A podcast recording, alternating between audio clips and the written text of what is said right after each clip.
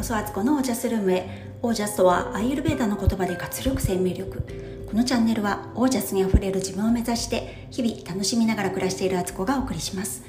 皆さん2月16日、えー、水曜日。今、えー、夜の7時40分ぐらいです、えー、週の真ん中水曜日。いかがお過ごしでしょうか？えー、っとですね今日はですねちょっと最近のいくつかのエピソードの補足とかをしていく回にしようかなと思ってます。でその前にね、えー、今日は私何をしてかたしてたかというと、えー、家のわりかし近くに IKEA があるんですけどそこの、えー、カフェコーナーで、えちょっと仕事をあのお昼も食べたりしながらね、えそこのドリンクバーでねカフェラテとか飲みながらえ仕事をしていました。で IKEA ってまあ、うちから行くといつもは車で行ってるんですけどまあこういうね健康生活で体を動かすことが選択肢の上位に入ってくるので、えー、今日は自転車で行ってみたんですよ。で自転車乗った途端にあのバッテリーが電動自転車なんですけどバッテリーが残り19%でうわーと思ったんですよね。これあの絶対途中でバッテリー切れるみたいな。だけどわざわざ家に戻って充電してたらもう出発する時間も遅くなっちゃうしってことでもう途中普通自転車になってもいい覚悟でねあの自転車でね行ってまいりました、えー、片道ねだいたい25分20分から25分ぐらいですかね。なんか道によってちょっとまちまちですけどそんな感じで行けたんですけどね。私あの高校時代にすごい田舎だったので自転車通学だったんですよ。で、えー、片道13キロを自転車で毎日往復えー、っと時間にすると大体40分はかかってましたね。本当に雨が降ろうと雪が降ろうと風が強かろうと嵐だろうと自転車で行かねばならないというね。なんか電車で行くと、まあ、行けなくはないけど田舎だからもう電車の本数めちゃくちゃ少なくて乗り換えも面倒くさくてもうだったらその間自転車でね前に1ミリでも進んでた方がいいやと思うタイプだったのでもう3年間ね自転車で行ってたんですけどまあ本当によくね行ったもんだなと思って片道40分って結構ですよね。それもあの電動自転車なんかじゃないからもう本当にね自分の脚力だけを頼りに行ってたわけですよ。で、えっと、あとね今日ね すごいねショックってことがあったんですけどお風呂お風呂場をね掃除していて排水口のとこをね浴槽じゃない側と体洗う場所の方のねあのそこの排水口を掃除してたんですよ。中のパッキン取ったりとかして。そしたらなんかこう排水口の蓋っていうかちょっと縦長いこう部分があるんですよね。そこも外れるのでよくそこをね外して掃除するんですけどそのドッキングする場所にはあのゴムパッキンが丸いやつがついててそれであのちゃんとキュッと締まるようになってるんですけどでそのゴムパッキンがねよくどこかに行っちゃうんですよ。でわあ流しちゃったとかって今までも何度も何度もあったんですけどでも排水口の形状的に絶対にそのゴムパッキンは流れないですよね。あのゴムパッキンのが大きいから排水口より。だからいつもなくなったと思っても排水口の底の方を手で触るとあったりするので、まあ、今日もそんな感じかなと思って探したんですけど探せど探せどどこにもないみたいな。どこ行っちゃったみたいなすごい手を突っ込んでねいろいろ見たんですけどもう跡形もなくなくなっておりまして。何かの拍子で流れちゃったみたいなんですよね。でこれは今までここのマンションに住んで16年そんなことが起きたことがないのでいやなんか神隠しにあったようなって言ってる場合じゃなくてそのゴムパッキンできっちりね排水口の蓋をしておかないと結構ね排水口の匂いって臭いから匂いが上がってきちゃうんですよね。なんかこう生ゴミみたいな匂いが。からもう困った困ったと思ったんですけどめちゃくちゃ焦ったんですけどまあよく考えれば100均とかホームセンターにね多分そういうゴムパッキン的なものはね売ってるだろうと。だからまあ買えばいいかって思えたからよかったけどなんか途中はね一人ですごい焦ってあの、これわざわざね部品この部分だけ発注オーダーかけてもなんかないないですって言われるかあってもなんか法外な値段っていうかねそういうのなんか部分的に買うの高かったりするじゃないですか。だからもうもしかしてそんなことになってすごいまたいらいらん出費を私は作ってしまったんじゃないかとか思ったりとかして焦ってました。でそれを思うと最近ねなんか不思議なことがもう一個あってあの突然物がなくなるっていうパターンですけど掃除機ねマキタの掃除機を使ってるんですけど、えーと、それはあのあのダストボックス、えーと、なんゴミがたまる部分は、えーと、袋使い捨ての袋を設置するタイプじゃなくって、えー、とフィルターの周りにゴミが集まるからそれを自分で手でね毎回捨てるみたいなタイプなんですよ。で毎日それそこきれいにしたり時々はあの本当に全部水洗いしてねあの電気通ってないところですよね。あの洗ってもいい場所を水洗いしたりとかしてきれいにねこう大切に使ってたんですけど気が付いたらえっとえっと吸い込むモーター側の方に黒いねこうスポンジがついててそこのモーターの方にゴミがいかないように多分スポンジがあったんですけどそれが忽然と消えてて。まあ、多分私がなんかゴミ捨てる時とかに間違えて一緒に捨てちゃったとかそれ系だと思うんですけど もう自分を信用していないみたいなね。なんかねそれも突然どこかに行ってしまって あの狐につままれたようなあの神隠しみたいなね物隠しにあったみたいな感じなんですけどあの一体うちのあのゴムパッキンとあのスポンジはどこへ行ったんでしょうか？っていうあのどうでもいいんですけど主婦にとってはね日々生活の中でねすごい気になるポイントなんですよ。あのゴムパッキンがないなとかスポンジがないなとかっていうのはね。だからちょっとそれもねなんかまあこれも100均でね適当なスポンジ買ってきて大きさ切れば多分全然自作できるんで まあそれをやればいいだけなんですけどなんで物がなくなったのかなって不思議でしょうがないっていう。まあねこんなこともありますよね。はい。ということで本題に入ろうと思います、えいくつかね補足をね最近自分のあのポッドキャスト聞いててあちょっとここ訂正しないとなとかあのあもうちょっと状況を詳しく説明した方が伝わるなと思ったことがあったので、えそのことをね話してみます。えっと何回か前のエピソードでネタの新鮮さが大事だよって話をねお寿司に例えて言ってた人がいてもなるほどと思ったので思ったのでその話をしたんですけどその時に私あのそれってなんかこう仕事とかこういうねポッドキャストとかこう発信する時以外でも同じことが言えて家事とか料理の習慣も同じですよって。で1週目はねもうご飯炊くだけでいいじゃんみたいなで2週目はフライパンで何か焼いたらいいじゃんって。でその時に あのいきなりそのフライパンで何か焼いたらいいんいいんじゃないかっていう1日目に卵焼きを焼いたらいいじゃんって言ったんですけど あの私目玉焼きって言おうとして卵焼きって言って言ってました。そう。気づいた人いるかもしれないですよね。あの卵焼きって結構ハードル高いんですけどっていうね。そう。難しいんですよ卵焼きを上手に焼くのは。だからあのそんないきなりね そんな難しい料理をぶち込んでくるなみたいな感じですよね。だからここはねあの目玉焼きって私言いたかったってことをね ちょっと補足でお伝えしようと思います。であと昨日の話ですね。あの昨日の赤ちゃんと幼児の子を連れてるお母さんその組み合わせを見ると私とても今でも胸がキュンとしてしまうというキュンじゃなくてキューか。キューとしてしまうっていうね話だったんですけど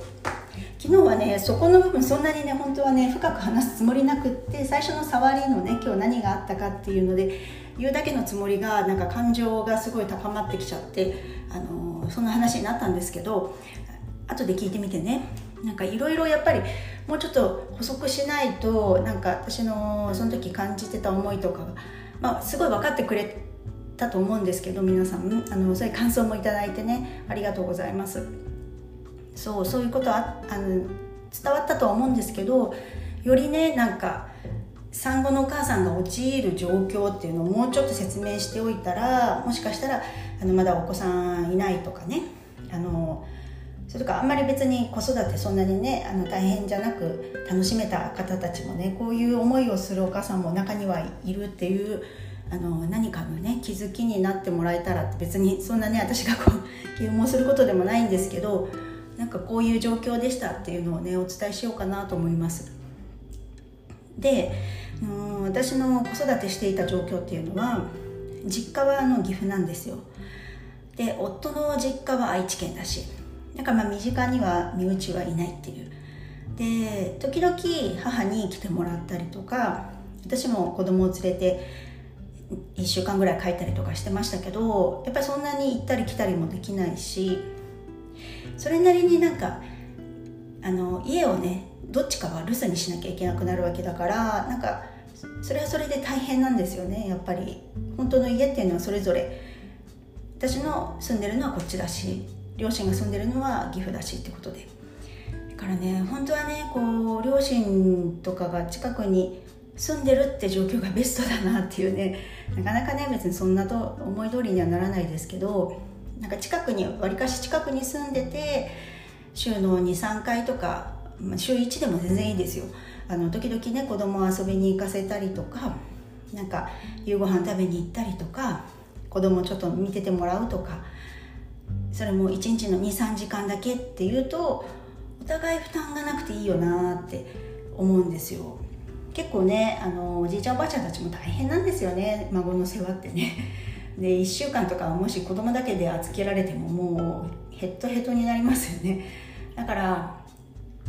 ね、別にそんな風にあに両親を困らせたいつもりもなく私は自分で子育てしたいんだけどあのどうしてもっていう時にちょっと見ててくれるとか時々なんかふっと息が抜ける時間があるっていうとすごい楽だったよなって思うところでした。であと私は母乳育児をしてましたので、えー、上の子がねあの2歳半でもまだ飲んでたんです。で下の子生まれても一緒になって飲むからもう私あのあの牛かなみたいな自分がね右と左座れちゃったりとかしてでもうもう結構体ヘトヘトなんですよね。母乳育児ってかなりエネルギーを使うことなので。だからなんか一人が寝たなと思うと今度またもう一人が欲しいって言って来てって言うとなんかなんだかんだ23時間経ってたりとかもしてもうなんか何もできないみたいな そんな感じでした。で母乳育児してるとあげてる間って動けなくなるのでなんかずっと考えてるんですよその間。あこれ終わったら洗い物して夕ご飯あれを作ろうと思うからじゃあお肉解凍するために出しとこうかなとかそれ終わったらやるぞなんてもう頭の中でねこうこれやってあれやってこうやったら多分あのうまいこといくからそれやりたいっていうねやりたいやりたいみたいなボルテージは上がるんですけど結局その後子供がグズグズしてたりしてこう思い通りに離れてくれなかったりとか自分もね一緒に寝入っちゃったりとかしてねああみたいな感じとかね。ね寝ればいいんですけどね全然。本当今から思うとそんなねなんか無理してなんか完璧に家事もやらなきゃいけないとか思わずなんか寝ちゃったら寝ちゃったでじゃあメニューを変更してねこれにするかみたいなものでもよかったんですけどなんか何かをちゃんと自分の思い通りにしたいっていう気持ちがね通常より大きくなるんですよね。そのできないことが多いから。だからちょっとでもなんか自分がコントロールできることが欲しいというかそれでその達成感が欲しいんですよね。でまあまあそんなうまくいかないってことはねもう10も20も30もあるんですよ。一日のうちに。それでやっぱりなんか何やってるんだろう私っていうことにまあ思ってしまうというね。そんなことでした。あと住環境のこともね関係あってえっ、ー、となんかねこう本当に私が相当こう追い込まれた気持ちになってた時にあなんかこのねそれで長女もなんかぐずったりとかして私がちょっと怒ってしまって泣いたりとかしててっていう時に思ったのがで赤ちゃんである息子はね何もできないですよね。ただそこにいるってだけですけどなんか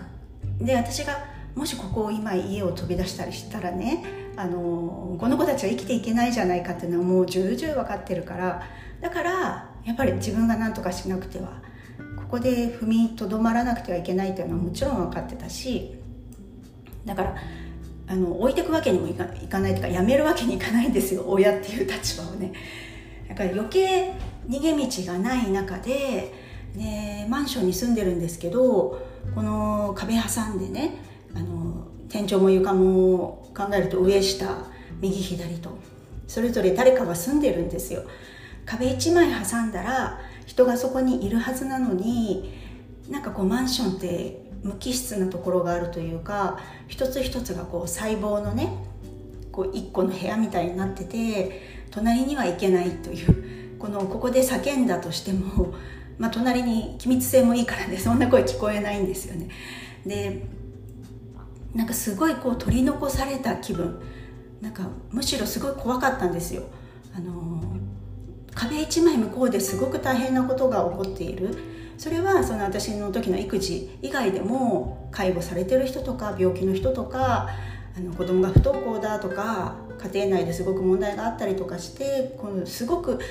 そこで何かが起きているのに全く隣の人はこう分からないわけで。なんかこうねうっすら寒い気持ちにすごいなったんですよ距離としてはめちゃくちゃ近くて何メーター以内にいるはずなのにその人にこの叫び声は聞こえない叫び声ってあの心のね叫び声ですよ。本当にギャーとか言ったわけじゃないんですけどあの心の中で「でも助けて誰か」とかって思ってるこの声は聞こえないんだよなと思った時にこうねマンションの一個一個の部屋がねこう見えてきて私の中でいっぱいここの箱の中に人が住んでるのにそれが届かないってどういう世界と思って異次元でしょうかみたいなね。なんかすごい不思議な感覚に陥ってなんかこう人と人との距離が近いようで遠い遠いようで近いのかよく分からなくなってきてなんかねあのそれで子供たちは無力だからねママがそんな状態でも何もできないんですよね。なんかそれを思うとまた切なくて。ね、自分がしっかりしなきゃいけないのにこうなんでしっかりできないんだろう私って 思ってましたよね。なんかそんなこともあったしでそこでねまた追い打ちをかけるようにっていうかあの下の階の人からね騒音の苦情が来てしまったんですよね。あの足音がうるさいっていうことで。であのびっくりしちゃったしまずそういうあの音が響いてるんだって思いもしなかったんでマンションでねなんか機密性ありますしとかって防音対策になってますみたいな感じで説明あったはずなのにそんな音響くんだと思って足跡とかがねあ足音がうるさいみたいな感じで言われてしまっておおそうかと思ってね。でだけど子供なんて、ね、2歳の子とか分かんないじゃないですかその音を立てないようになんて言って。だけどなんか走り回ろう回ろうとすると結構こっちも神経質になっててあの走っちゃダメとかって言ってしまうんですよね。でなんかしまいにはあの夫がね娘にあの忍者走りって教えてて あのつま先で走るんだみたいなことをやってたんですけどいやでもなんか普通に暮らせないってどういうことなんだろうと思ってね。心の叫びは届かないけど足音は届くんだみたいな。またこれも不思議な感じなんですけど。本当にねなんかそういうので余計神経質になってしまいましたよね。だからもう家中にこう絨毯でも引いたらコルクボードとかねそうしなきゃいけないのかなと思ったりでも普通に暮らしてて足音がうるさいって言われたら暮らせないよなと思ったりね。あの多分生活スタイルとかが全然違うからお互いがね子供がいるような家庭だとお互い様ですねみたいな感じでこう許し合うとこってあると思うんですけど、まあ、いろんな人住んでるしそのうるさいっていうのは事実だと思うから 本当申し訳ないことしたなと思うんですけど私も結構バンバン歩いちゃってたかもしれないっていう娘の足音より私の足音だったかもしれないって今から思うと 思うんですけどそんなこともあってねなんかすごいあのそれもね辛かったことの要因の一つですね。で,、まあ、でもなんだかんだ言っていろんなことあったんですけどあるんですけどあの一番の原因というかね理由としては本当自分がままならないってことですよね。もう髪の毛ボサボサ顔も洗えないしトイレも行きたい時に行けないとか。でなんか自分がね本当に自分じゃなくなっていく感じだったんですよ。やりたいことができないやろうと思うことができないやらなくてはいけないことすらできない。で自分はなんかもう全然いけてないし産後でねもう全然なんか女捨ててますみたいな状態だし 私はこのまま朽ちていくんだろうかみたいなねなんかそういうふうに思ったりしてたなっていうねなんかまあ思い返せばそれも本当に23年でもうそういう時期って終わったんですけどでもねそれがやっぱり長かったですよね渦中にいる時は。ということでねなんかやっぱりこういうことを経験したってことを含めて私は多くのお母さんたち今まさにその渦中にいるお母さんとかこれからそうそういう状況になるかもしれない人とかに何か手を差し伸べることをしていきたいなっていうのはもう本当に心の中でずっと思っていることです。はいということで、えーちょっとね今日ね8時からねビジネスサロンであと3分しかないっていう状態なので急いでお風呂から出て準備をしようと思います。ついついね。あのいろいろお話ししました。はいということで皆さんの暮らしは自ら光り輝いてオージャスにあふれたものです。オージャス。いろんなことをやっぱり経験するようにできてるんですね。